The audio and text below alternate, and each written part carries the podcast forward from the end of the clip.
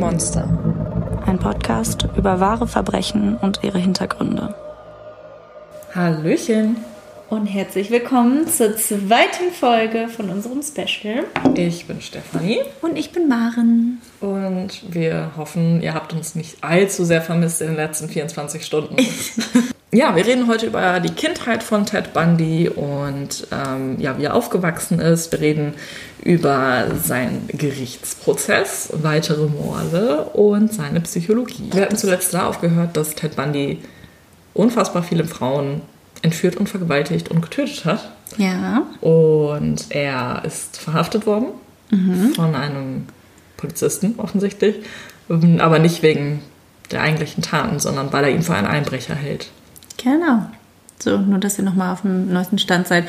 Wir hoffen einfach ähm, darauf, dass ihr vielleicht realisiert habt, dass das ja Teil 2 einer Doppelfolge ist und Ihr solltet auf jeden Fall den ähm, ersten Teil den hören. ersten Teil hören, um den zweiten Teil jetzt zu verstehen. Falls ihr hier aus Versehen gelandet seid, geht Wir zurück reden über Mord.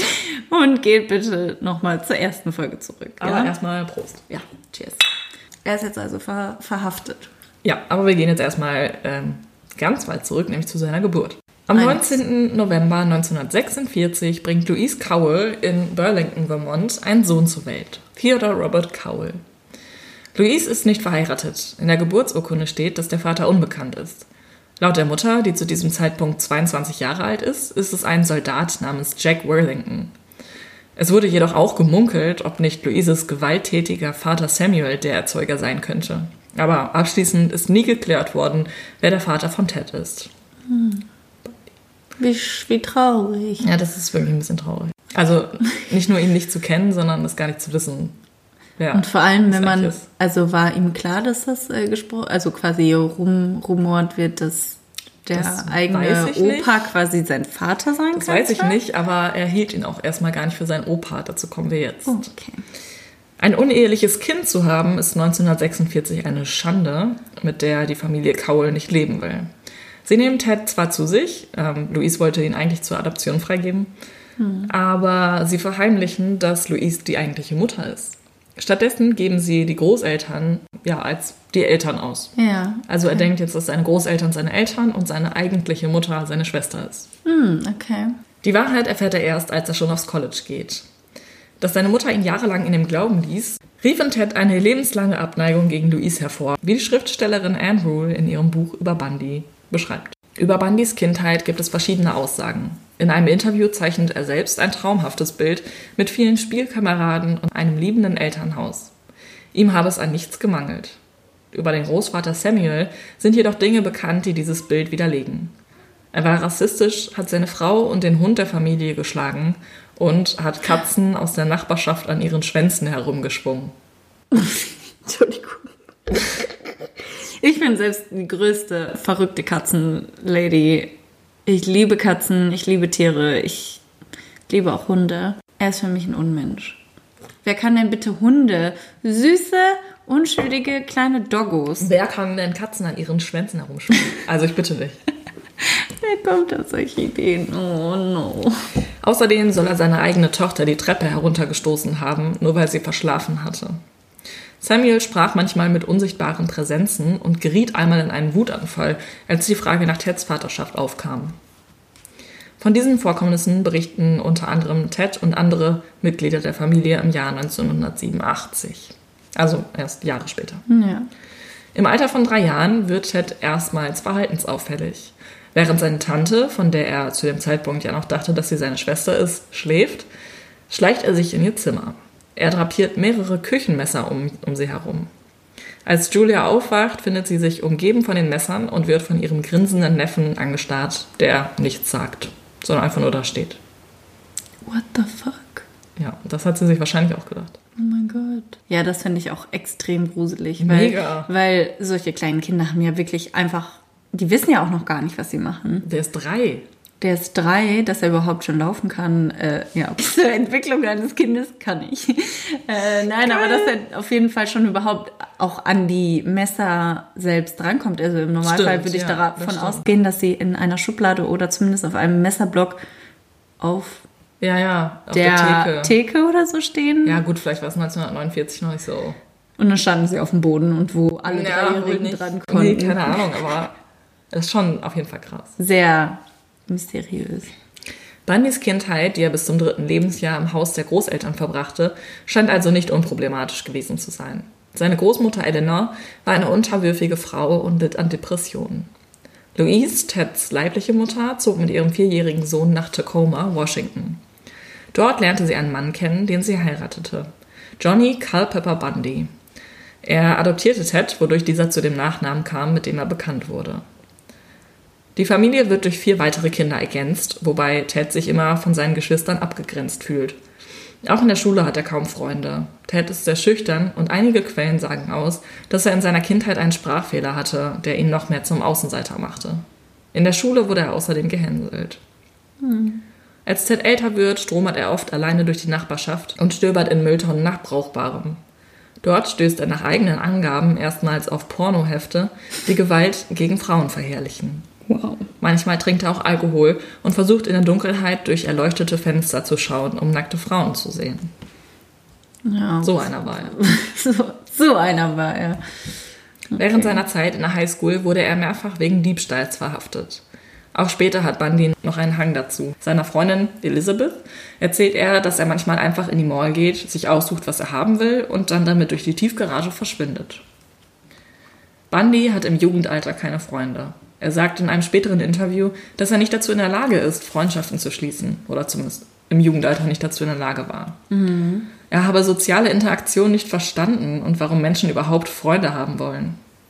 Okay, klingt für mich jetzt gerade so, weil rückblickend, ich habe ja in der ersten Folge gesagt, dass ich finde, dass er nach einem krassen Sozi äh, Psychopathen klingt. Scheint mir, als hätte er sich über die Jahre entwickelt und wäre von einem Soziopathen zu einem Psychopathen mutiert. Ja, ich Weil, ja, Weiß, was du meinst. krass. Ja, sehr, sehr spannend auf jeden Fall. Mehrere Jahre später sieht das ganz anders aus. Als Bundy am 16. August 1975 festgenommen wird, führt er schon seit mehreren Jahren eine Beziehung mit Elizabeth Klöpfer. Außerdem hat er zu seiner Zeit an der Uni und während seiner Arbeit für die Republikaner viele Menschen kennengelernt, die ihn mochten. Die meisten scheinen jedoch nur oberflächliche Bekanntschaften zu sein. Wirkliche Freunde scheint er nicht zu haben. Wie wir in der letzten Folge besprochen hatten, wird Bundy mitten in der Nacht von einem Polizisten auf Streife verhaftet, der in seinem Auto Einbruchwerkzeug findet. Bundy erklärt zwar, dass es sich bei den meisten Gegenständen um ganz normale Haushaltswaren handelt, die Skimaske für den Wintersport und die Handschellen ein Fund im Müll gewesen seien, Wow, doch der Officer nimmt ihn trotzdem mit zur Wache. besser so. Dort fällt dem Detective Jerry Thompson auf, dass Bundy und sein Auto zu der Beschreibung des Gesuchten im The Runch-Fall passen. Also wir erinnern uns, Carol Runch ist die, die aus seinem Auto fliehen konnte. Das einzige Opfer, das Bundy entkommen konnte, hatte ebenfalls von einer Brechstange gesprochen und die Handschellen waren vom gleichen Hersteller wie die, die in seinem Auto gefunden wurden. Thompson hatte außerdem vor wenigen Monaten mit Elizabeth Klöpfer telefoniert, die ihren Freund bezichtigte, etwas mit dem Verschwinden zahlreicher Frauen zu tun zu haben. Mit dem Vorwurf konfrontiert, streitet Bundy alles vehement ab. Dennoch wurde in der Folge seine Wohnung durchsucht. Dort fanden die Ermittler wichtige Hinweise. In einem Reiseführer der Skigebiete in Colorado war das Wildwood Inn angekreuzt, in dem Karen Campbell verschwand. Außerdem fand sich eine Broschüre mit einer Anzeige für das Theaterstück an der Viewmont High School in Bountiful, von wo Deborah Kent verschwand, die ja auch bei den Theaterproben für dieses Stück war. Ja. Was die Beamten jedoch nicht finden, Bundy hatte von jedem seiner Opfer ein Polaroid-Foto gemacht. Diese bewahrte er in der Waschküche auf. Anhand der gefundenen Indizien lässt sich Bundy aber nichts nachweisen. Die Fotos hat er auch seinen Angaben nach, nach dieser Durchsuchung vernichtet. Nachdem er sich für das Verstoßen gegen die Verkehrsregeln in dieser Nacht der seiner Festnahme schuldig bekennt, darf er die Wache wieder verlassen. Die Ermittler haben trotz fehlender Beweise Verdacht geschöpft und fangen an, Bundy rund um die Uhr zu observieren. Detective Thompson trifft sich außerdem in Seattle mit Elizabeth. Dabei berichtet die junge Mutter davon, dass sie in Teds Sachen einige Dinge gefunden hat, die sie sich nicht erklären kann. Wie zum Beispiel Krücken, obwohl er noch nie in seinem Leben einen gebrochenen Knochen hatte. Sowie eine Tüte mit Gips. Außerdem stößt sie auf ein Fleischermesser, einen Krummdolch, einen Sack voll mit Frauenkleidern und Einweghandschuhe. Sehr verdächtig auf jeden Fall. Wo Bundy zum Zeitpunkt der Taten in Washington war, kann Elizabeth nicht sagen. Außerdem erzählt sie dem Detective, dass Bundy jedes Mal sauer wurde, wenn sie andeutete, dass sie ihre langen braunen Haare abschneiden wollte.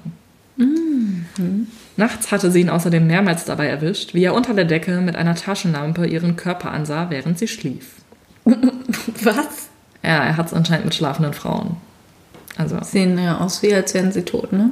well, ja, das You got a point there. Mit ihr schlafen hatte er in den letzten Monaten jedoch immer weniger gewollt. Und wenn, dann ging es ihm nur noch darum, sie zu fesseln. Anfangs hatte Elizabeth das zwar mitgemacht, aber irgendwann hatte sie keine Lust mehr darauf. Als sie Bundy das jedoch sagte, wurde er sehr sauer. Dennoch scheint Bundy sehr an seiner Freundin gehangen zu haben. Mehrmals sagte er zu ihr, dass sie ihn nie, nie verlassen dürfte. Einen Monat nach seiner Verhaftung verkauft Bundy seinen VW Käfer. Doch der Jugendliche, der ihm das Geld dafür zahlt, hat nicht lange Freude daran. Die Polizei beschlagnahmt den Wagen und lässt ihn vom FBI untersuchen. Die Techniker finden Haare von Karen Campbell, Melissa Smith und Carol DeRonch. Damals gab es natürlich noch keine DNA-Analyse, weshalb die Ergebnisse nicht hundertprozentig sicher sind. Die Herkunft wurde stattdessen mit einer Vergleichsanalyse ähm, geklärt. Und die Ermittler sammeln noch weitere Hinweise. So beweist die Abrechnung von Bundys Kreditkarte, dass er in der Nähe der Tatorte getankt hat. Außerdem hat ihn eine Bekannte mit einem Gipsarm gesehen, obwohl er kerngesund war, und Bundy ging regelmäßig zum Wandern in die Taylor Mountains, wo einige seiner Opfer vergraben waren. Diese Hinweise erhärten den Verdacht der Ermittler, sodass sie eine Gegenüberstellung beantragen. Nicht nur Carol DeRonch identifiziert Bundy als den Mann, der sie entführt hat. Auch die beste Freundin von Deborah Kent sowie die Regisseurin des Theaterstücks erkannten ihn als denjenigen, der vor dem Verschwinden der 16-Jährigen auf dem Schulgelände herumgelungert hatte. Obwohl Bundy immer wieder sagt, dass er unschuldig ist, wird er für die Entführung von Carol DeRonch verhaftet. Der Mord an Deborah kann ihm jedoch nicht nachgewiesen werden, daher setzt der Richter die Kaution auf 15.000 Dollar fest. Seine Familie bezahlt das Geld und er ist wieder in Freiheit. Die Zeit verbringt er in Seattle mit Elizabeth. Die Ermittler aus den Staaten Utah, Washington und Colorado sind sich nun sicher, dass sie den gleichen Mann jagen und dass Ted Bundy ihr Täter ist. Doch sie haben einfach nicht genug Beweise, um ihn zu überführen. Zunächst steht Bundy im Februar 1976 in Utah wegen der Entführung von Carol DeRonch vor Gericht. Zu Beginn der Verhandlung ist er noch guter Dinge, dass er als freier Mann wieder gehen kann. Dieses Verhalten wird er auch in zukünftigen Prozessen noch an den Tag legen. Er präsentiert sich als charmanter, humorvoller und intelligenter Jurastudent, der zu Unrecht beschuldigt wird. Die Vorwürfe streitet er vehement ab. Carol DeRonch muss vor Gericht unter Tränen von den schlimmsten Stunden ihres Lebens berichten. Außerdem identifiziert sie Bundy auf Aufforderung des Staatsanwalts hin. Ihre Aussage überzeugt die Richter. Nach vier Prozesstagen spricht der Bundy der Entführung schuldig. Bundy, der von dem Urteil völlig überrascht ist, kommt ins Gefängnis. Dort soll er ein bis 15 Jahre bleiben. Das kann ich leider nicht erklären. Also in dem Artikel, den ich dazu gelesen habe, stand, he was sentenced to a 1 to 15 years prison Stay. Stay, was auch immer.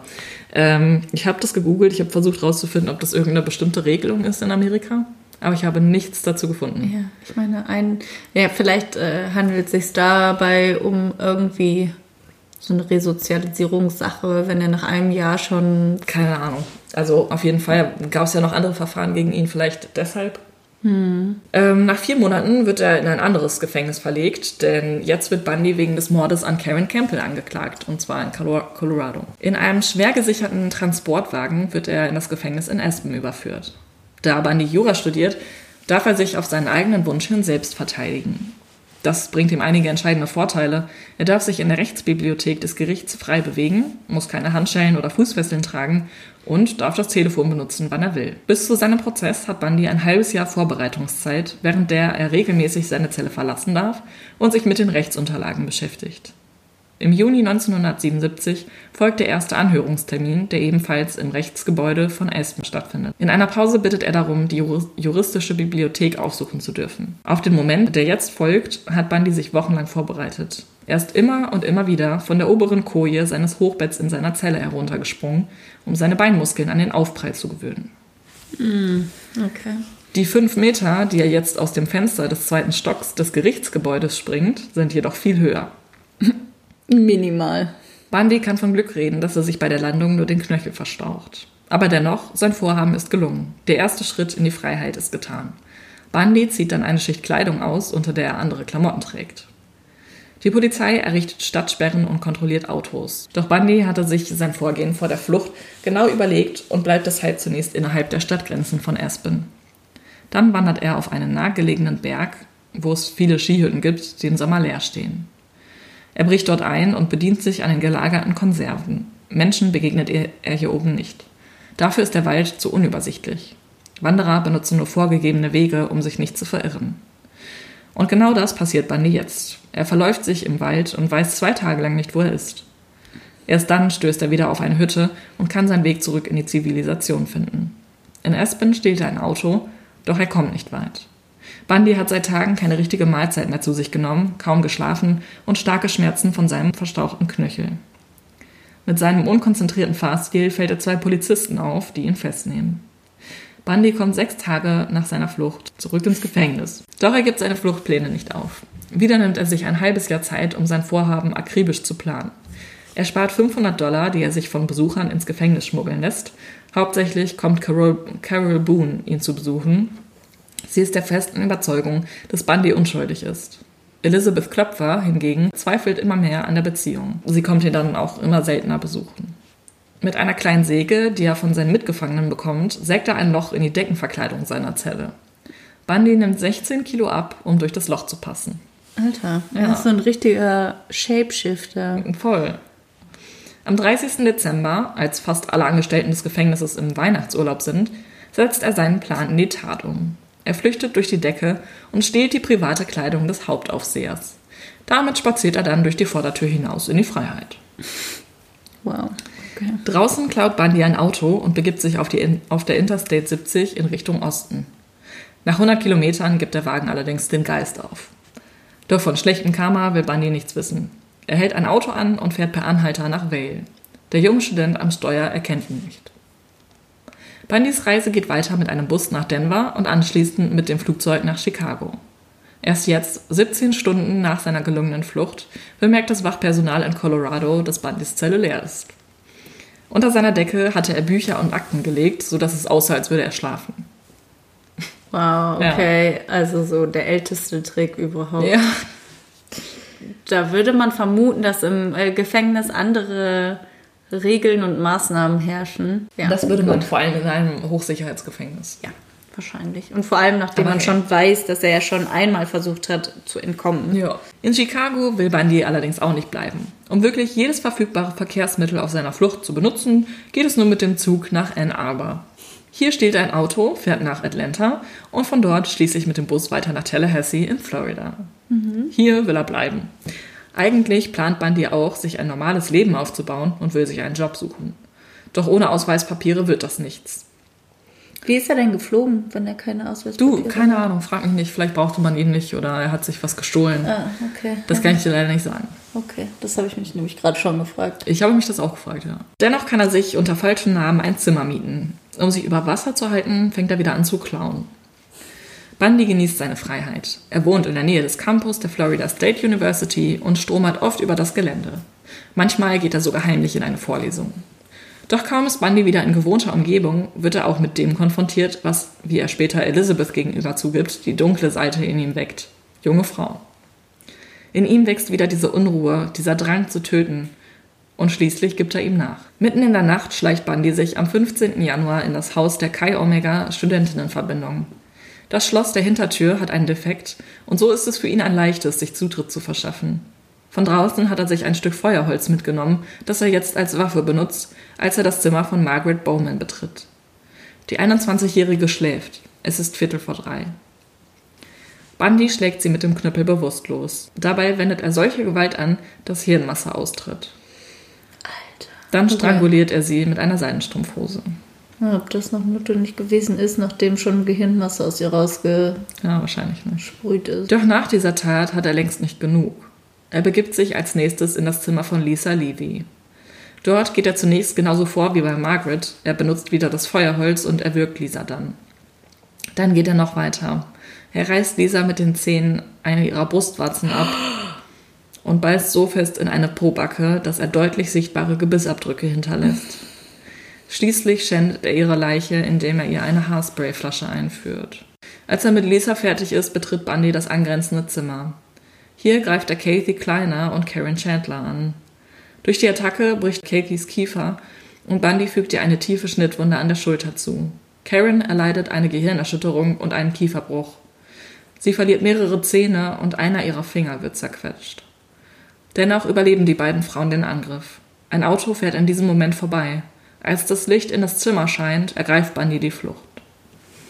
Etwa zur gleichen Zeit kehrt Nita Neary von einer Party zurück ins Verbindungshaus. Sie bemerkt, dass die Tür sperrangelweit offen steht und hört Schritte im Obergeschoss. Als eine dunkle Gestalt die Treppe herunterkommt, versteckt sie sich in einer Nische. Das dürfte ihr wohl das Leben gerettet haben. Als der Mann, den sie zunächst für einen Einbrecher hält, verschwunden ist, rennt sie nach oben. Nita weckt ihre Zimmernachbarin Nancy, um ihr von der Begegnung zu erzählen.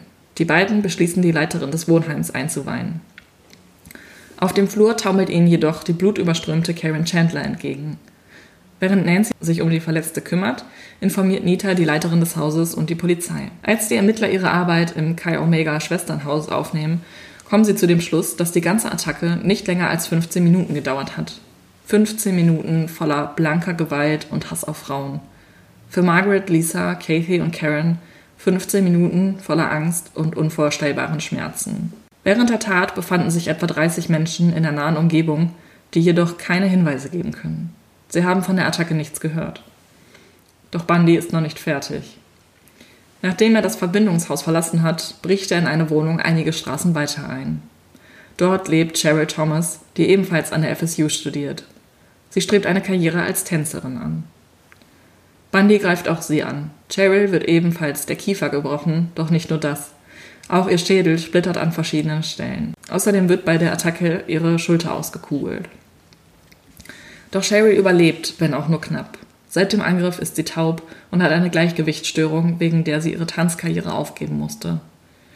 In ihrem Bett werden Samenspuren sowie eine selbstgemachte Maske aus einer Seidenstrumpfhose gefunden, wie Bundy sie auch bei seiner ersten Verhaftung dabei hatte.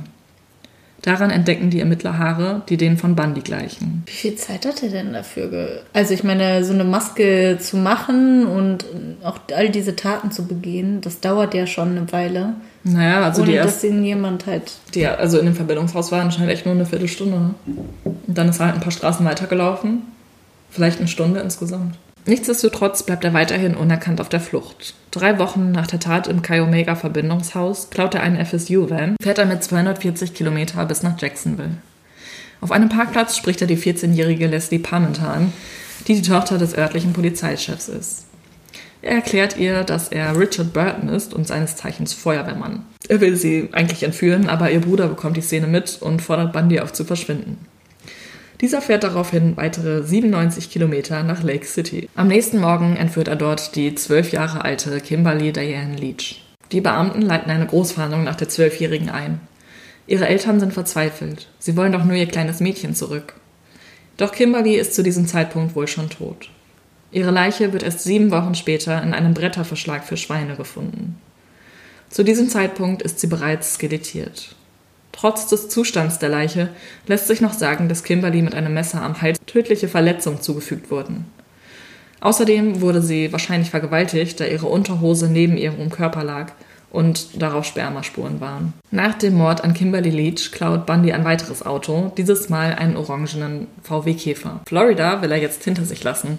Er hat kein Geld mehr, kann sein Zimmer nicht zahlen und hat außerdem das Gefühl, dass die Polizei ihm auf den Fersen ist.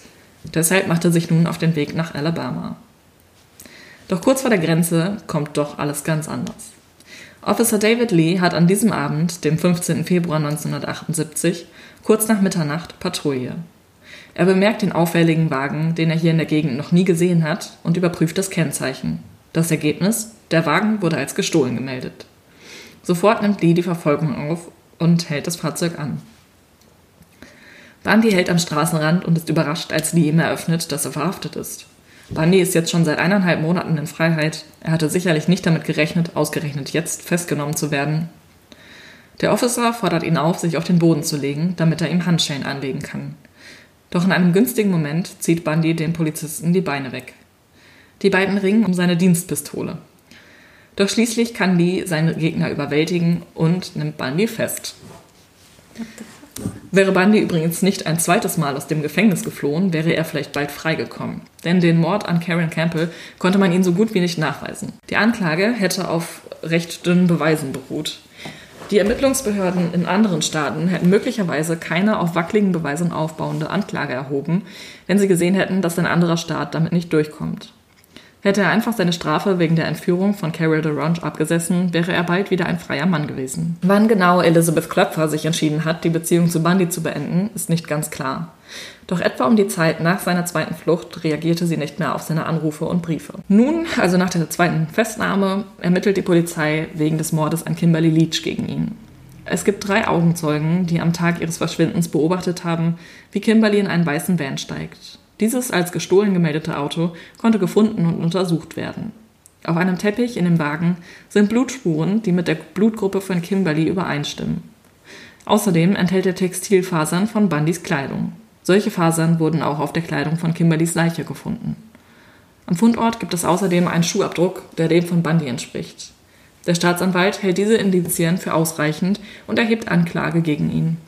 Zuerst kommt es jedoch zum Prozess wegen des Angriffs auf Kai Omega. Ein solches Medienspektakel hatte es im Gericht noch nie gegeben. Zum allerersten Mal wird ein ganzer Prozess im Fernsehen übertragen. Im Gerichtsgebäude richten Fernsehsender sich kleine Behelfsstudios ein. 250 Reporter aus fünf Kontinenten sind dabei. Alle wollen zusehen, wie Ted Bundy vor Gericht steht.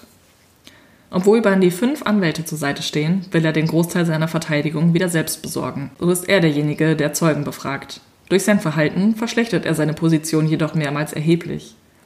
Seine Anwälte haben mitunter das Gefühl, dass er gegen sie ankämpft und dass es ihm gar nicht darum geht, die geringstmögliche Strafe für sich herauszuholen. Stattdessen will er bei der Befragung eines Polizisten, der zuerst am Tatort im Kai Omega Haus war, alle Details zum Auffinden der Leiche wissen, die für den Fortschritt des Prozesses aber gar nicht wichtig sind. Und zwar immer und immer wieder. Also, wie hat er die Leiche aufgefunden? Wie genau lag sie da? Und so weiter. Mhm.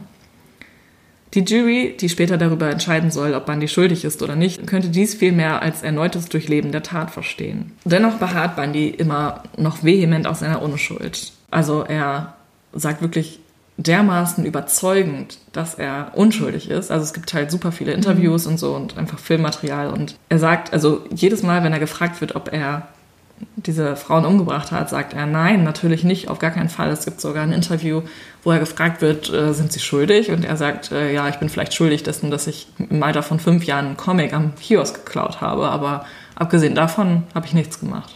Okay. Also es, es wirkt halt so, als würde er das sogar selber glauben. Mm, dass er sich das so lange eingeredet ja. hat äh, oder dass er in den während der Taten irgendwie nicht geistig anwesend war.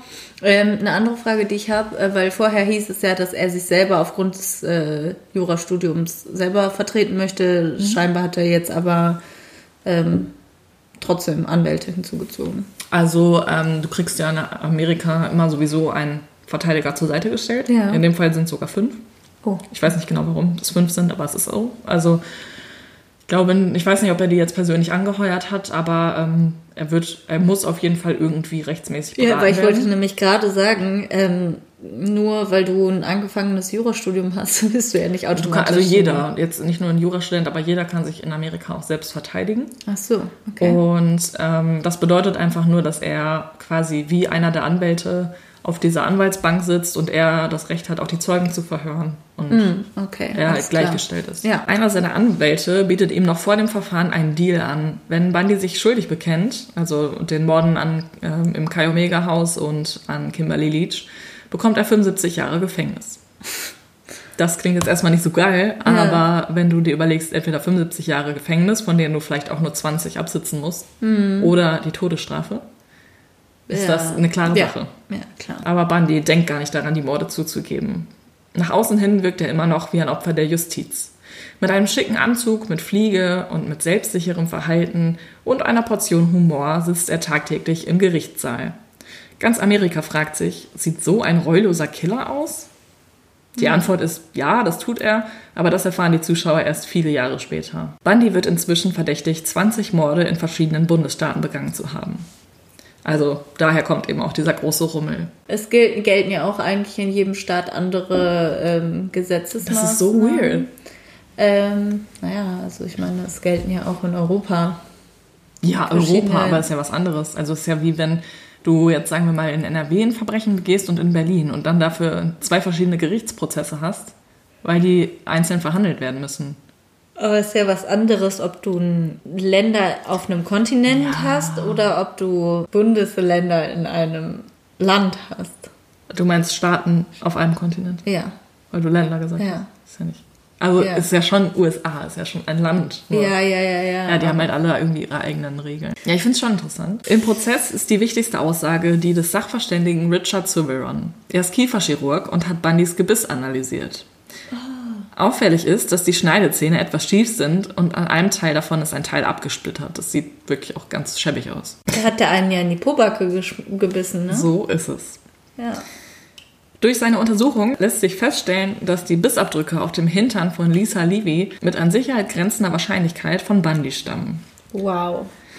Diese Expertenmeinung sowie die Zeugenaussage von Nita Neary und einer weiteren Studentin, die Bundy am Abend in der Nähe von Chi Omega gesehen hat, brachte die Geschworenen schließlich dazu, ihn für schuldig der Morde an Lisa Levy und Margaret Bowman sowie des Angriffs auf Karen Chandler, Kathy Kleiner und Sherry Thompson zu erklären. Der Richter verhängt wegen der Morde die Todesstrafe. Ein zweites Verfahren wegen der Entführung von Kimberly Leach startet sechs Monate später.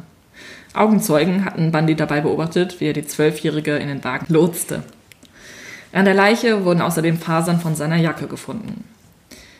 Während dieser Verhandlung sitzt auch Carol Ann Boone im Zeugenstand, die als Leumundszeugin etwas Positives über Bundy sagen soll. Also das ist da so eine Regel in Amerika, dass die Jury erstmal entscheidet, ob du schuldig bist oder nicht. Und dann gibt's so eine kurze Pause sozusagen und dann kannst du als Angeklagter Leumundszeugen aufrufen, die Character Witnesses heißen in, auf äh, Englisch, also die sollen was über deinen guten Charakter erzählen Ah, okay. und könnte dann dazu führen, dass die Todesstrafe eben nicht verhängt wird. Wo ich mir aber auf der anderen Seite auch denke, du hast ja im Prinzip fast zwei Persönlichkeiten oder zwei Leben, weil zum einen bist du ja der Mensch, der vorher irgendwie angepasst an die Gesellschaft, trotzdem in der Gesellschaft mehr oder minder nach außen hin funktionieren kann. Und dann hast du ja trotzdem auch noch auf der anderen Seite ja offensichtlich die Persönlichkeit und die, die, die Fähigkeit und auch vielleicht das Verlangen in dem Sinne, ähm, Menschen zu töten oder Menschen sowas anzutun, wie Ted Bundy es jetzt getan hat. Ja, also die können ja selbst entscheiden, in welchem Rahmen die das jetzt berücksichtigen wollen. Ja, das stimmt auch wieder. Aber trotzdem. Ja, das ist halt so eine Regel. Also finde ich persönlich eher so, So geht so. geht so äh, sinnvoll. Also Carol Ann Boone ist jedenfalls im Zeugenstand und ähm, ja, die waren ja früher Kolleginnen und jetzt sind sie ja ganz enge Freunde. Sie ist sogar inzwischen nach Florida gezogen, um näher bei ihm zu sein und be besucht ihn regelmäßig. Okay. Ja. Bislang hatte sie den Medien aber immer gesagt, dass die beiden nur Freunde sind und sie an seine Unschuld glaubt. An dem Tag, an dem sie jetzt im Zeugenstand ist, ändert sich das jedoch. Es gibt in Florida ein Gesetz, dass eine Ehe dann gültig wird, wenn sie vor Gericht und in Gegenwart eines Richters deklariert wird. Nein. Am Ende seiner Zeugenbefragung, die Bundy ja selber durchführen darf, Ja. stellt er Carol deshalb eine überraschende Frage. Willst du mich heiraten? Carol lächelt und sagt ja. Dann sind wir hiermit offiziell verheiratet, sagt Bundy und begibt sich zurück auf seinen Platz. Wie romantisch. Ja. So stelle ich mir meine perfekte Traumhochzeit vor. Schön, oder? Also quasi Antrag und Hochzeit in einem. Ja, geil. Alles in einem Abwasch erledigt. Die Ja. Anklage hält die Aktion später für eine Scharade mit dem Zweck, die Jury zu beeinflussen. Dennoch wird Bundy auch dieses Mal für schuldig befunden und zum Tode verurteilt. Dieses Urteil ist das, welches rund neun Jahre später auch ausgeführt werden wird. Bundy ist jetzt Mitte 30. Eineinhalb Jahre nach der Verurteilung wird er Vater. Seine Frau Carol bekommt ein kleines Mädchen namens Rose. Bundy hatte während den Besuchszeiten die Wachen bestochen, um etwas Zeit alleine mit seiner Frau verbringen zu können. Baby on the way. Ja. Während seiner Zeit im Gefängnis spricht Bundy mit verschiedenen Journalisten. Insbesondere mit Stephen Michaud führt er Gespräche, die für insgesamt 100 Stunden Aufnahmematerial reichen. Von diesen Unterhaltungen erhofft sich Michaud natürlich ein Geständnis, doch Bundy nutzt die Aufmerksamkeit für seine eigenen Zwecke. In der ihm eigenen Art redet er stundenlang um den heißen Brei herum und kann durch seine sehr ausschweifende Wortwahl immer wieder den wichtigen Fragen entgehen. Es ist wirklich einfach krass, wenn man sich Interviews mit dem Typen anguckt. Der redet einfach, der redet einfach. Aber Also das ergibt irgendwo Sinn, aber es ist irgendwie auch sehr abstrakt. Aber er antwortet nie direkt auf deine Frage, sondern er versucht immer irgendwie wie so ein Politiker irgendwas zu sagen, Ja. was dich ablenkt. Okay. Stattdessen spricht er über seine Kindheit und seine Jugend. Zu den Taten äußert er sich gar nicht. Bis Michaud ihn bittet, Vermutungen über den Täter anzustellen. Bundy beschreibt dann in der dritten Person ziemlich präzise, wie der Täter die Morde begangen hat, was ihn angetrieben und was er dabei gefühlt hat. Also Bundy hat ja bislang auch noch nichts zugegeben. Ja. In den Gesprächen erzählt er außerdem, dass er seit seiner Jugend alles stiehlt, dessen er habhaft werden kann. Er verspürt dabei den Drang, etwas zu besitzen, was sich später auch auf die Leben seiner Opfer übertragen lässt. Das Ermorden der Frauen ist für ihn die ultimative Form des Besitzens, wie er in der dritten Person erzählt. Und damit noch nicht genug. Auch wenn Bundy sich an den Leichen verging, was er in mehreren Fällen getan hat, verspürte er dieses Gefühl der Macht. In den folgenden Jahren spricht Bundy auch mit verschiedenen Ermittlern, um sein Wissen über Serienmörder zu teilen. So hilft er der Polizei bei der Ermittlung gegen den Green River Killer, der nun ebenfalls in Seattle Jagd auf junge Frauen macht. Bundys Erkenntnisse führen jedoch nicht dazu, dass Gary Ridgway gefasst werden kann. Nachdem die Vollstreckung der Todesstrafe mehrere Male aufgeschoben wurde, wird der Termin schließlich auf den 2. Juli festgesetzt. Bundys Anwälte teilen ihm mit, dass sie nichts mehr für ihn tun können, und er erkennt, dass er nun tatsächlich sterben wird. In einem Versuch, das Urteil doch noch ein letztes Mal aufzuschieben, tut er etwas, mit dem niemand mehr gerechnet hatte. Er gesteht seine Verbrechen. Jetzt wird den Ermittlern das ganze schaurige Ausmaß der Serie bekannt. So denken sie.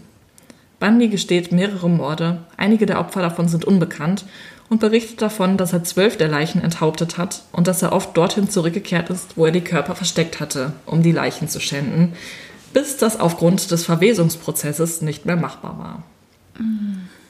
Psychologen vermuten später, dass Bundy Nekrophilie betrieb, weil er sich keine Sorgen machen muss, dass die Leichen ihn zurückweisen.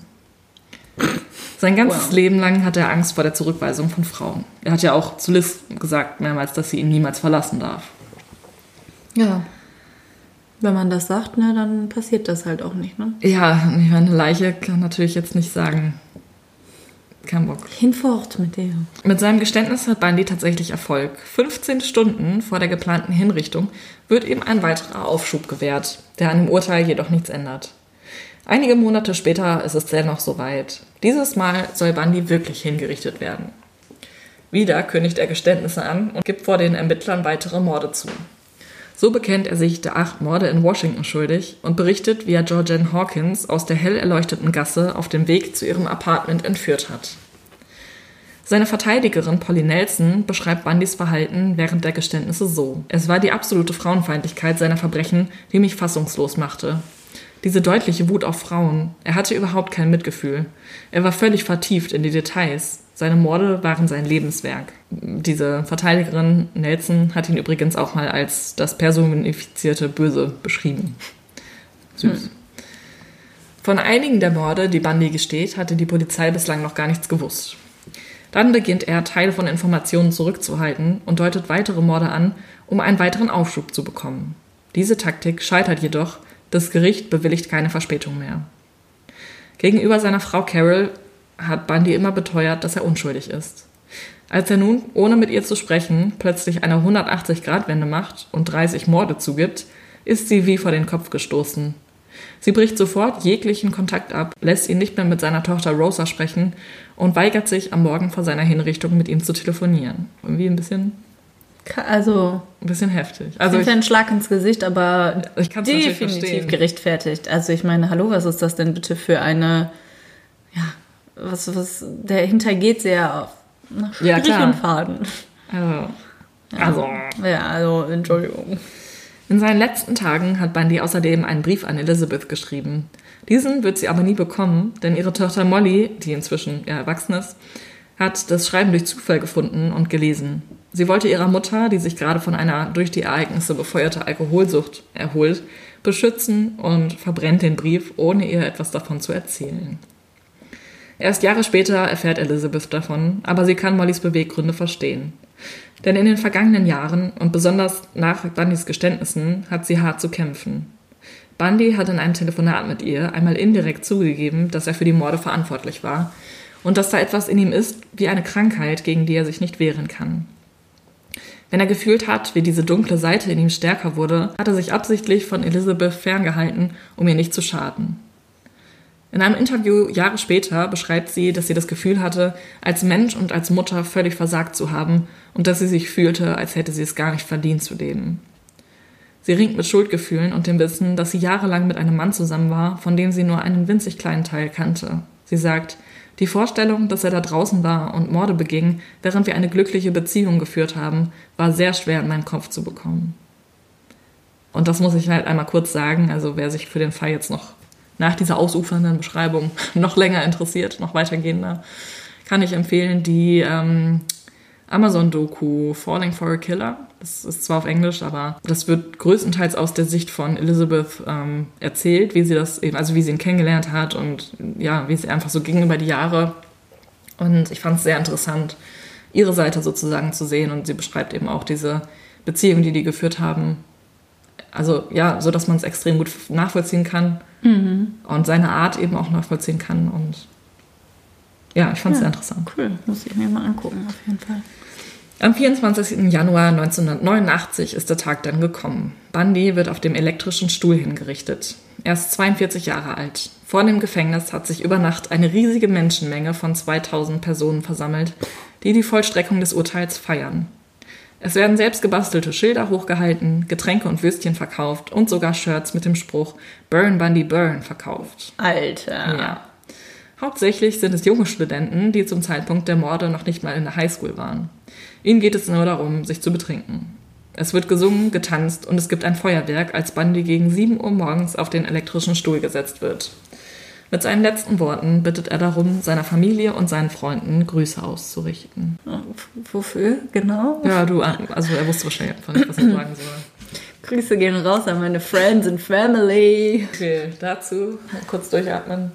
Wir kommen dann jetzt ähm, zum psychologischen Aspekt. Der interessante Teil dahinter. Also ja, wir kommen jetzt zum interessanten Teil. Gut, dass wir jetzt über zweieinhalb Stunden aufgenommen haben. Weil ich glaube, die meisten Leute können halt einfach nicht, also ich hoffe, dass die meisten Leute, die hier gerade diesen Fall begutachten, nicht nachvollziehen können, wie jemand Frauen so ohne weiteres quasi nachjagt, sie vergewaltigt und tötet, dann am besten noch äh, nach der Tötung irgendwie deren Leichen schändet oder enthauptet oder irgendwie die Totenruhe stört. Also würde ich sagen, kommen wir zu dem Teil, der für die Leute, die es nicht nachvollziehen können, interessant findet, wieso sind Menschen so? Danke, dass du das so umschweifend auf den Punkt gebracht hast. Schön, ne? Ja, also, ähm, Bundy hat in der Nacht vor seiner Hinrichtung noch ein Interview gegeben. Und mhm. zwar mit Dr. James Dobson. Das ist ein äh, Psychologe und so ein, so ein Kirchenmensch. Also der hat irgendwie so eine kirchliche Funktion. Genau, ich weiß, also ich weiß nicht, warum er jetzt genau mit ihm gesprochen hat, aber ja, er hat ihm halt Fragen beantwortet. Mhm. Und da hat Bundy erzählt, dass er seit seiner Kindheit beziehungsweise seit seiner Jugend pornosüchtig ist. Mhm. Also er hatte ja in seiner Nachbarschaft in den Mülltonnen irgendwelche Pornohefte gefunden mit Gewaltdarstellung, also mit sehr gewalthaltigen sexuellen ja. Darstellungen.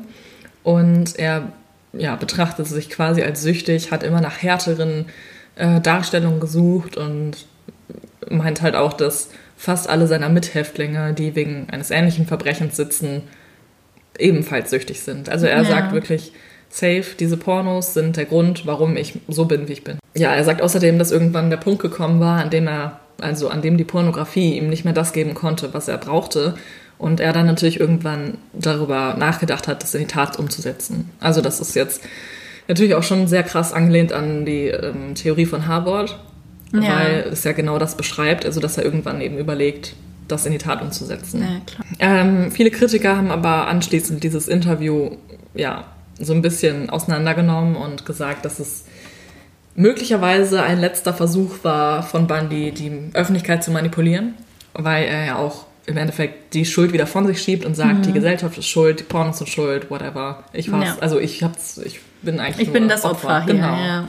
Und damit ja. dann wieder einen Aufschub quasi gewährt zu bekommen und mehr Aufmerksamkeit auf sich zu ziehen. Also ich glaube, er wusste, dass er keinen Aufschub mehr bekommt, aber ja, sich quasi eben, also einfach keine, keine Schuld einzustehen als solches. Er wurde natürlich im Gefängnis psychologisch untersucht und die, also eine Psychologin hat eine manische Depression mit bipolaren Zügen festgestellt. Das bedeutet, Menschen mit einem solchen Krankheitsbild leiden an unterschiedlich langen Phasen, in denen ihre Stimmung völlig gegenteilig ist. In der manischen Phase sind die Betroffenen voller Tatendrang und erfüllt von bester Laune und verfallen oft zum Beispiel in einen Kaufrausch oder ja, in irgendwie so eine kleine Sexsucht, dass sie wirklich jeden Tag irgendwie das Verlangen haben, Sex zu haben. Ähm, oder sie verlieren jeglichen Anstand und sind mega ehrlich, also schon, dass es auch verletzend ist. Ohne Filter. Genau, und deshalb kommt es mit den meisten engen Bezugpersonen dann zum Streit in dieser Zeit und die, ähm, ja, das Umfeld erkennt auch, dass diese Person irgendwie krank ist und Hilfe braucht, aber die Person selber fühlt sich so gut ähm, und hat so eine gute Zeit irgendwie, ohne zu merken, dass irgendwas nicht stimmt, dass sie davon nichts wissen will und Ja. sich halt okay. abwendet. Und dann wiederum ähm, ja, gibt es depressive Phasen, in denen der Antrieb, der in der manischen Phase da war, völlig abhanden kommt und der Erkrankte sieht keinen Sinn mehr in seinem Leben, ist ständig müde und hat keine Freude an den Dingen, die sonst Spaß machen und fühlt sich innerlich leer.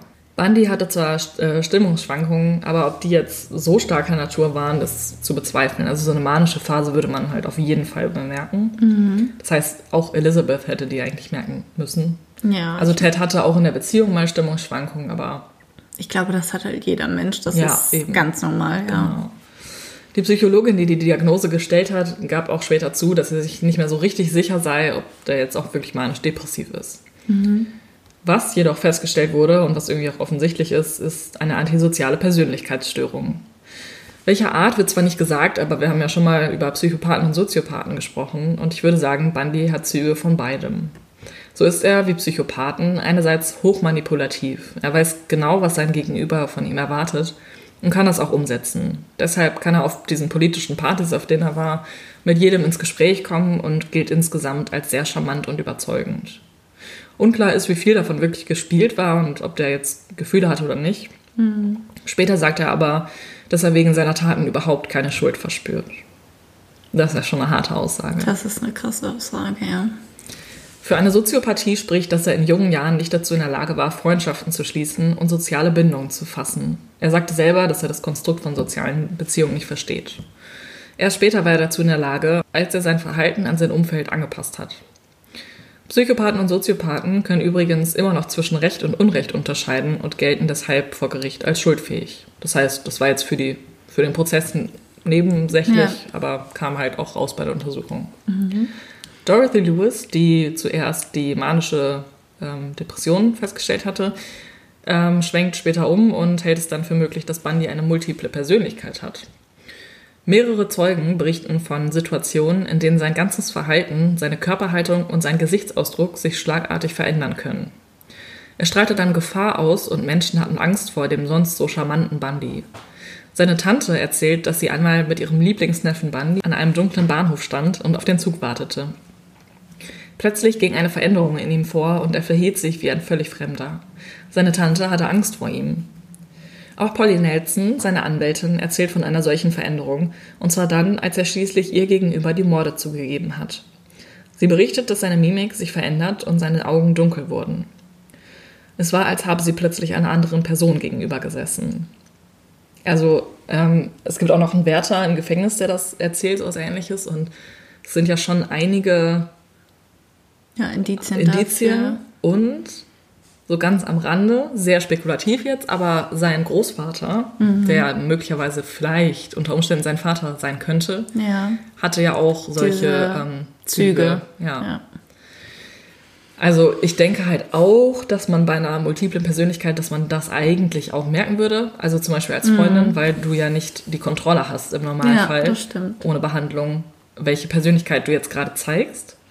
Und naja, gut, da weiß man natürlich dann auch nicht, wie ausgeprägt ist das Ganze und seit wie langer Zeit. Ähm, Ja, und dafür müsste es halt auch ein auslösendes Ergebnis, äh, Ereignis, Erlebnis, ja. Erlebnis äh, geben. Erlebnis, Ereignis, ja.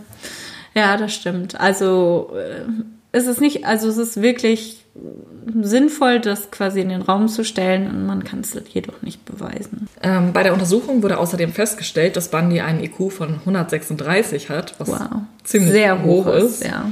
Ab 130 gilt man als hochbegabt. Die meisten planvollen Serienmörder in Amerika haben einen durchschnittlichen IQ von 99, wie das FBI sagt.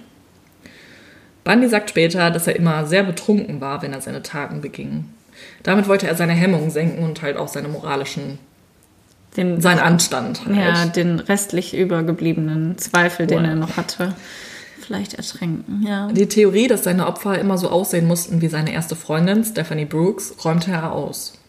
Bundy fand hingegen, dass all seine Opfer eigentlich irgendwie unterschiedlich aussahen und für ihn das einzige Kriterium war, dass sie jung und hübsch sein mussten. Einigen seiner Opfer lackierte er nach dem Tod die Fingernägel, schminkte sie oder zog sie mit fremder Kleidung an.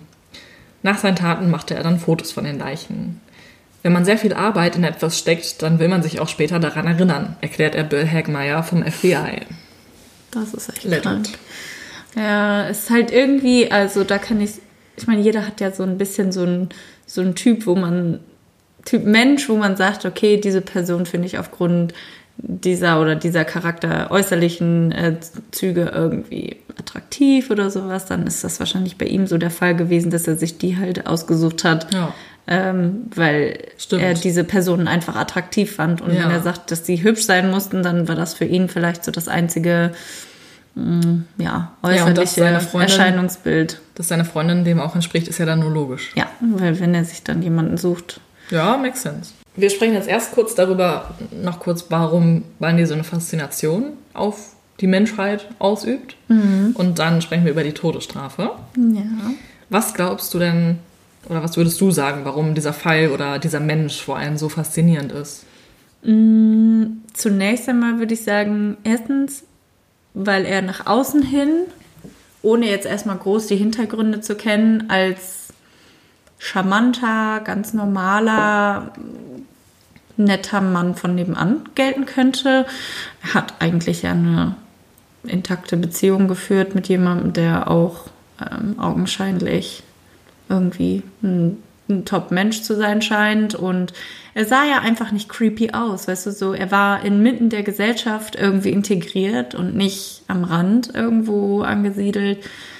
Ähm, hat keine Ahnung, also nach außen ja erstmal keinen großen, keine Ahnung, keinen großen schwierigen Fall dargestellt. Er hat studiert, das heißt, er war auf jeden Fall ähm, ja, intelligent genug, überhaupt angenommen zu werden. Er war, ich meine, wir wissen alle, die Studiengebühren in den USA sind äh, horrend, zumindest zu heutigen Zeiten. Äh, ich denke, dass man auch damals schon Studiengebühren zahlen musste und selbst wenn, dann musste man sich wahrscheinlich selber trotzdem irgendwie versorgen. Das heißt, er war zumindest irgendwie tüchtig genug, um das zu schaffen. Und zusätzlich würde ich sagen, ähm, da er ja tatsächlich ein ganz attraktiver Mann ist, ist auch nach seiner Verurteilung oder nach seiner Inhaftierung die Faszination so groß, oder kann ich mir zumindest vorstellen, weil er halt einfach so ein bisschen so dieses Kribbeln vielleicht im Bauch von dem einen oder anderen weiblichen, vielleicht auch männlichen Zuschauer weckt, aber ähm, einfach weil er den Typ Mann verkörpert, den jemand attraktiv findet. So, das könnte ich mir vorstellen. Ähm, das hat man ja auch gesehen, weiß nicht, ob du das mitbekommen hattest, dieser inhaftierte, boah, scheiße, ich weiß nicht Der mehr, wie der heißt. ist Ähm, Psychologin? Nee, nee, nee, nee. Äh, dieser Inhaftierte, der auch in den USA saß, der so mega bekannt geworden ist, weil er so Mit mega attraktiv? Mhm. Ja, mit diesen blauen Augen, aber etwas so äh, gebräunteren Haut und ähm, der danach auch so irgendwie Tattoos und Model, so. genau, so Ja. Tattoos und der danach Model geworden ist. Ja, ich glaube einfach, dass Männer, die im Knast sitzen, Frauen auf gewisse Art und Weise, also manche Frauen anziehen, Ja, weil ähm, einerseits das dieses Retter-Syndrom ist, also das ist irgendwie ein Typ, so den kann ich retten. Gut, der Aspekt, dass die Frauen jetzt sich solche Kerle aussuchen, weil sie ihnen da nichts tun können und weil sie ihnen da auch nicht weglaufen können, ja. ist jetzt mal zweitrangig in dem Fall, finde ich, aber ich glaube einfach, dass Frauen, ja, einfach dieses Retten, dieses ich, ich mache einen besseren Menschen aus ihm, ich bin die einige, äh, die eine. Mein Gott. Ich bin die Einige. Nee, weißt du, was ich auch äh, freaky finde, wenn ich mal so drüber nachdenke? Vielleicht manche Frauen sind ja auch sehr eifersüchtig wenn man weiß, der sitzt irgendwo, wo gar keine weibliche Konkurrenz ist, Ja. komm, vielleicht, ich baue mal, ein- ich baue mal eine persönliche Bindung zu dem auf. Und Der ist dann ja auch auf dich angewiesen. Ja, also, genau. wenn du diejenige bist, die jetzt für ihn, was weiß ich, irgendwelche Besorgungen macht oder ihm Geld schickt oder sonstiges, ja. Ja. Aber was ich glaube, was die eigentliche große Fast, also eine der großen, einer der großen Punkte ist, warum dieser Fall so fasziniert, Ja. ist der, dass er bis zum Ende, also bis ja kurz vor seinem Tod gesagt hat, dass er unschuldig ist. Und ich glaube, gepaart mit seinem guten Aussehen, dass einfach viele Leute sich einerseits gefragt haben, ist er jetzt unschuldig oder nicht? Ja. Das ist ja, also das ist ja auch so bei Cold Cases oder bei ungelösten Fällen, dass man, dass es so ein unbefriedigendes Gefühl hat. Man denkt da ganz viel drüber nach. Ist das jetzt so? Ist das nicht so? Und ähm, ich denke, dass man das in diesem Fall auch getan hat und weil er eben so gut aussah, dass man sich das bei ihm gar nicht vorstellen konnte. ja. Also, dass zumindest einige Leute sich nicht vorstellen konnten, dass er das jetzt wirklich war. Ja. Und dass es deswegen einfach so eine Faszination erweckt hat, weißt du, dass man viel darüber nachdenkt und das diskutiert. Ja. Jeder eine auch, Meinung hat. Da auch wieder irgendwie so dieser Punkt ins Spiel kommt. Ähm, er sieht so normal und irgendwie gut bürgerlich aus und hat auch kein außergewöhnliches Leben geführt. Im Prinzip könnte es jeder sein. Ja, und ähm, dadurch, dass er eben so normal aussieht und man sich fragt, okay, ist er es vielleicht? Also ist er vielleicht Mhm. ein Mörder? Dass man merkt, und vor allem damals, als dieser Begriff Serienmörder noch gar nicht bekannt war eigentlich, Ja. dass man eigentlich merkt, dass man jemandem das Böse nicht ansieht und dass der Nachbar von dem an, der genauso quasi aussieht, auch ein netter Typ ist, auch charmant ist, dass der auch quasi ein Killer sein könnte, man würde es nicht bemerken. Ja, das stimmt. Das stimmt.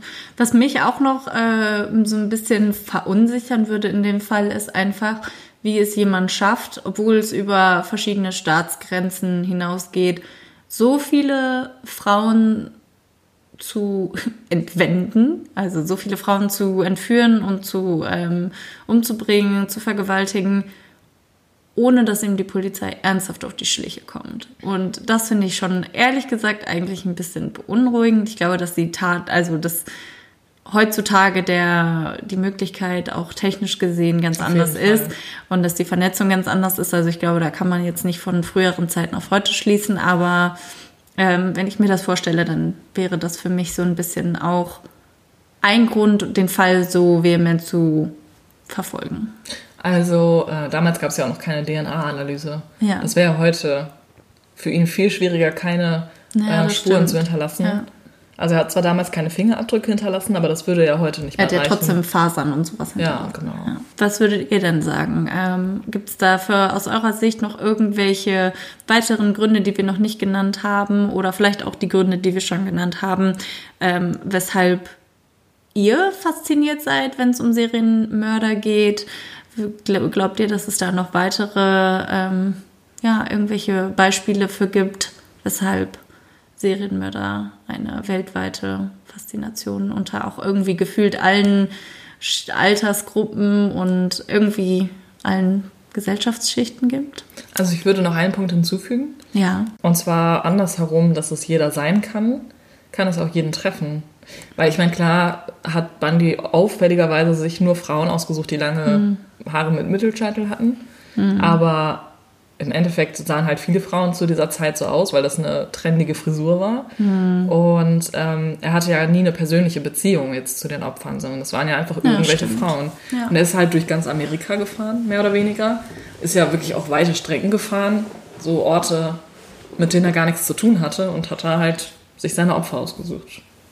Ja, guter Punkt, würde ich sagen. Okay, bist du bereit, über die Todesstrafe zu sprechen? Ja. Die Todesstrafe gibt es in den USA seit 1976. Die gab es vorher schon, aber die wurde 1976 wieder eingeführt. Ja, am Anfang gab es auch ziemlich viele Voll- Vollstreckungen, aber in den letzten zehn Jahren sind es immer weniger Fälle, die wirklich am Ende exekutiert werden. Ja, okay, ja. Gott sei Dank.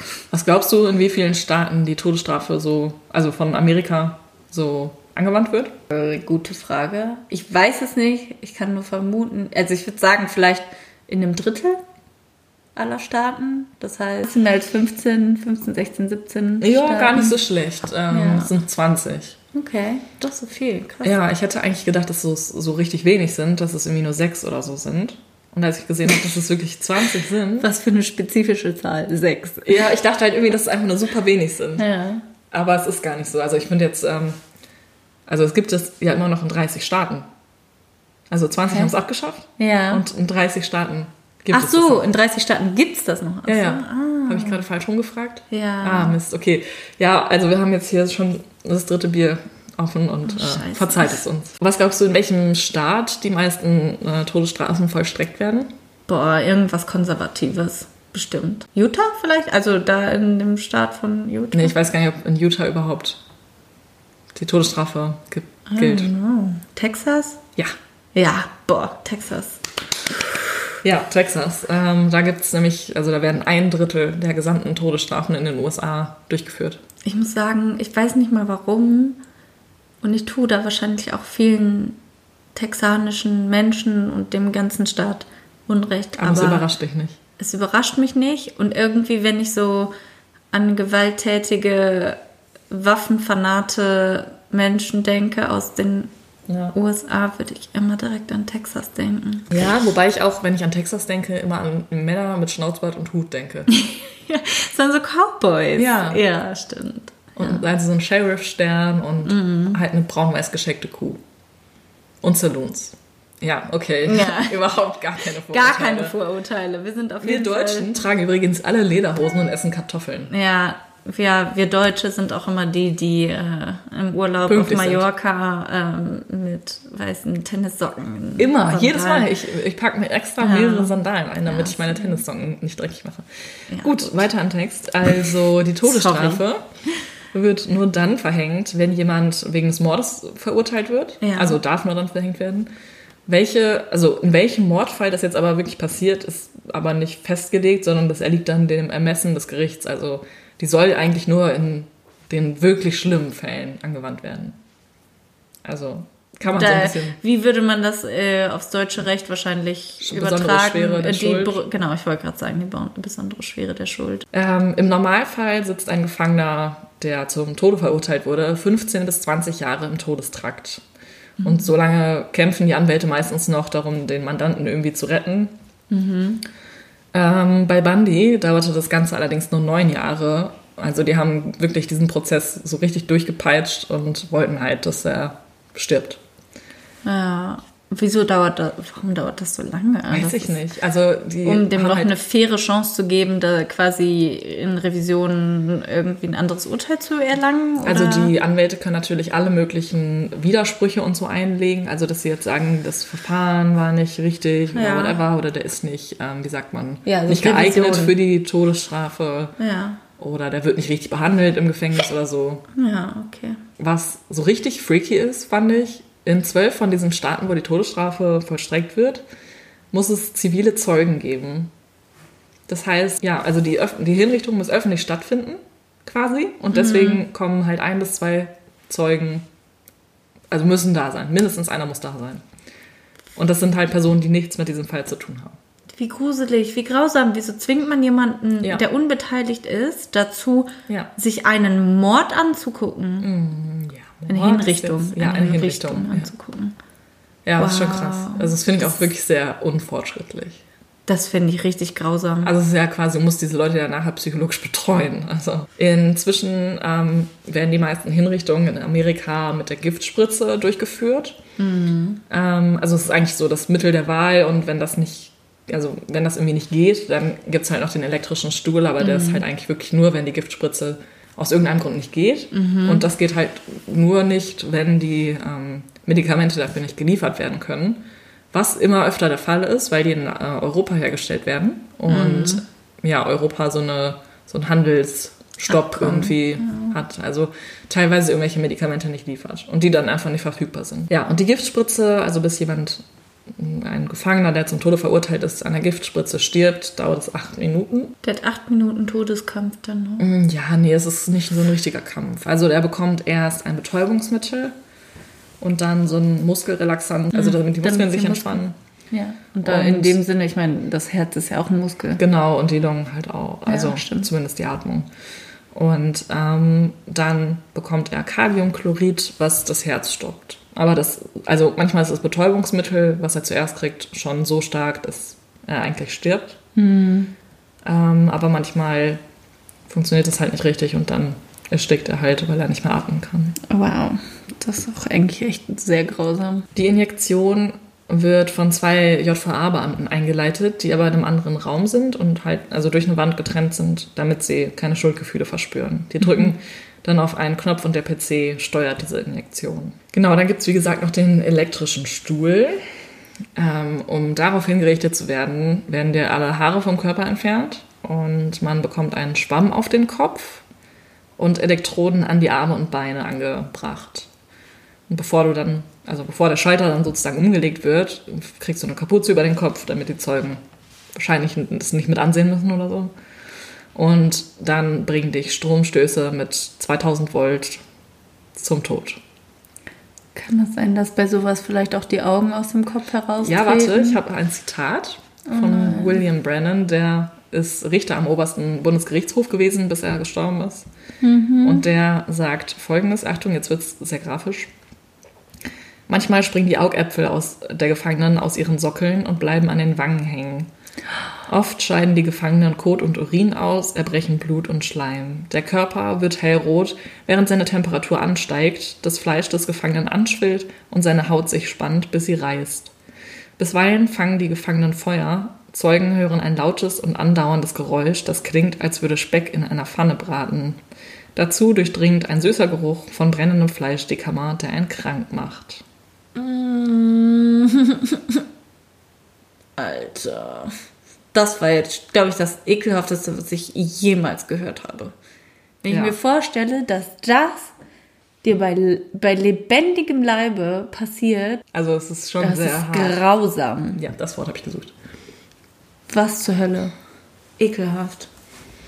Ja, du kannst halt noch hingerichtet werden durch die Gaskammer, durch Hängen oder Erschießen, aber das sind eigentlich alles Hinrichtungsmethoden, die in den USA nicht mehr durchgeführt werden. Und Wow, okay. damit kommen wir zum Ende unserer Folge. Gott sei Dank. Ja, es tut mir leid, dass es jetzt am Ende nochmal sehr ähm, schwierig war. Intensiv. Intensiv, nennen wir es so. Ich würde zum Ende nochmal gerne mit dir über die Todesstrafe an sich diskutieren. Ja. Soll ich mal anfangen, meine Meinung dazu sagen? Ja, mal. Okay, also ich persönlich bin absolut gegen die Todesstrafe. Ja. Ich kann halt verstehen, ähm, gerade, also wenn wir jetzt mal sagen, ich wäre jetzt die Schwester oder die Mutter eines der Opfer von Ted Bundy. Halt, also es würde mich persönlich betreffen. Natürlich würde ich dann wollen, dass der Mensch, der mh, dem Menschen, den ich liebe, etwas angetan hat, eine gerechte Strafe bekommt. Und ich selber würde ihn wahrscheinlich auch irgendwie umbringen wollen. Also man hat halt wahrscheinlich schon diese Gefühle. Und das kann ja. ich auch absolut nachvollziehen. Aber ähm, sagen wir es mal, als objektiver Betrachter gibt es halt immer das Risiko, dass du jemanden verurteilst zu Unrecht, weil er etwas Ja. nicht getan hat. Ja. Und solange es dieses Risiko gibt, finde ich die Todesstrafe einfach nicht richtig, weil du kannst halt jemanden umbringen, der unschuldig ist. Ja. Dann Mal abgesehen davon, dass es halt einfach barbarisch ist, also diese Art, jemanden hinzurichten, es ist halt nicht schmerzfrei. Also egal, ob du es Mhm. Ja. jetzt mit einer Spritze machst oder nicht, aber also dann sind die Zustände im Todestrakt, über die wir jetzt halt heute nicht gesprochen haben, aber die sind ja auch, wie man so in einigen Dokumentationen mal vielleicht mitbekommen hat, sehr schlimm und also gerade wenn du da mehrere, mehrere Jahre als Gefangener leben musst äh, und jeden Tag quasi irgendwie hingerichtet werden könntest, aber du weißt es nicht, das ist ja kein Leben. Also das, ist ja Menschen, Psychoterror. das ist menschenunwürdig. Menschenunwürdig und definitiv auch Psychoterror. Ja. Der da quasi. Und deshalb bin ich gegen die Todesstrafe. Meine Meinung zur Todesstrafe. Ich bin auch ganz klar gegen die Todesstrafe. Ich kann sehen und verstehen, warum jemand wollen würde, dass eine Person, die ähm, wirklich grausame Taten begangen hat, ähm, auch nachweislich begangen hat, warum diese Person vielleicht eher tot als lebendig oder eher ja, sein sollte. Also ich weiß nicht, ich kann es verstehen, weil letztendlich, wenn jemand über, sagen wir, jemand ist Anfang, Mitte 30, 40, bis du wirklich stirbst, sind dann vielleicht nochmal weitere 40 bis 50 Jahre, die du im Gefängnis sitzt und auch wenn viele Gefängnisse wirklich sehr schlimme Bedingungen haben, gerade in Amerika, ist es halt auch so, du kostest erstens den Steuer, also auch wenn das jetzt ein bisschen makaber ist, das zu sagen, aber äh, du kostest natürlich auch den Steuerzahler Geld und irgendwie kannst du ja trotzdem auch in eingeschränkten Wegen da dein Leben weiterführen und die Opfer, die können es halt nicht. Den hast du diese Chance verwehrt. Und ich könnte mir halt vorstellen, dass aus diesen Gründen heraus manche Leute so argumentieren würden. Ich sage nicht, dass ich das tue, sondern mhm. dass ich verstehen könnte, warum mhm. andere Leute aus solchen Gründen argumentieren würden, dass sie für die Todesstrafe sind. Mhm. Ich würde aber sagen, ich bin auch auf jeden Fall gegen die Todesstrafe. Ich finde das menschenunwürdig. Ich finde das wie du schon gesagt hast, barbarisch. Ich finde, die Beschreibung, die dieser Richter getätigt hat, wenn du auf einen elektrischen Stuhl gesetzt wirst, das ist sowas von abartig und ich kann mir nicht vorstellen, wie so eine Tat, wie du, wie du das vor dir selber, auch wenn du nur die ausführende Kraft bist, das vor dir selber rechtfertigen könntest, dass du sagst, okay, jemand, der jemand anders äh, getötet und äh, enthauptet hat zum Beispiel, hat es verdient, jetzt so zu sterben. Wo bist du da besser als der Täter selbst? Also, keine Ahnung. Ähm, ich glaube, da sollte man vielleicht andere Sachen finden, weniger Privilegien, die Leute wirklich in die komplette Isolation packen und es quasi sich selbst überlassen. Und ich glaube, da gibt es halt andere Wege, die vielleicht auch unmenschlich erscheinen würden, aber ich glaube, wenn man sich selber quasi in dem Sinne diese Privilegien selber wegnimmt, indem man einem anderen Menschen das Leben nimmt, finde ich, ist das noch verhältnismäßig gerechtfertigt, zu gerechtfertigen. Sehr harter Tobak auf jeden Fall. Gut, dass es das bei uns in Deutschland nicht gibt und wir ja. da gar nicht drüber nachdenken müssen. Ich glaube, wir müssen das jetzt erstmal alle sacken lassen. Ich bin erstmal froh, dass ich jetzt diesen Fall erzählt habe und ja, bin einfach sehr gespannt, was ihr dazu sagt, ob ihr ähm, gerne mehr über solche bekannten Fälle hören wollt oder ob ihr sagt, nö, interessiert uns eh nicht. Ja, ja, genau. Ted Bundy hat mir jetzt halt quasi am Herzen gelegen, also ja. dieser Fall, den einmal zu vorzustellen in all seinen Details und ja. nachvollziehen zu können in gewissermaßen, was ihn zu dieser Person gemacht hat. Genau. Ja, Frage an euch. Ähm, habt ihr schon von Ted Bundy, also ich denke mal, jeder hat den Namen schon mal gehört, aber inwieweit war euch das Ganze ein Begriff und äh, habt ihr vielleicht heute neue Infos bekommen? Und ja, erzählt uns doch einfach mal euer ehrlich gemeintes Feedback zu der Folge. Würde uns interessieren, was ihr drüber denkt. Und lasst ja. das Ganze erstmal sacken. Nehmt euch vielleicht auch ein Bier. Ja. Oder eine Limonade, wer weiß. Ähm, und äh, atmet einmal tief durch. Wenn euch diese Folge gefallen hat, oder auch nicht, dann äh, dürft ihr uns gerne bewerten. Wir freuen uns über jede Bewertungen, sei es ein Stern oder fünf Sterne. Natürlich freuen wir uns über die fünf Sterne mehr. Ja. Nein, aber bei Apple Podcasts ähm, könnt ihr uns bewerten und rezensieren und äh, wir würden uns sehr darüber freuen, wenn ihr das auch tätet. Genau. Und, und uns diesem, so unterstützt. Genau. In diesem Sinne, vielen Dank fürs Zuhören und wir hören uns am Mittwoch wieder. Mittwoch wieder. Macht's gut. Ciao. Tschüss.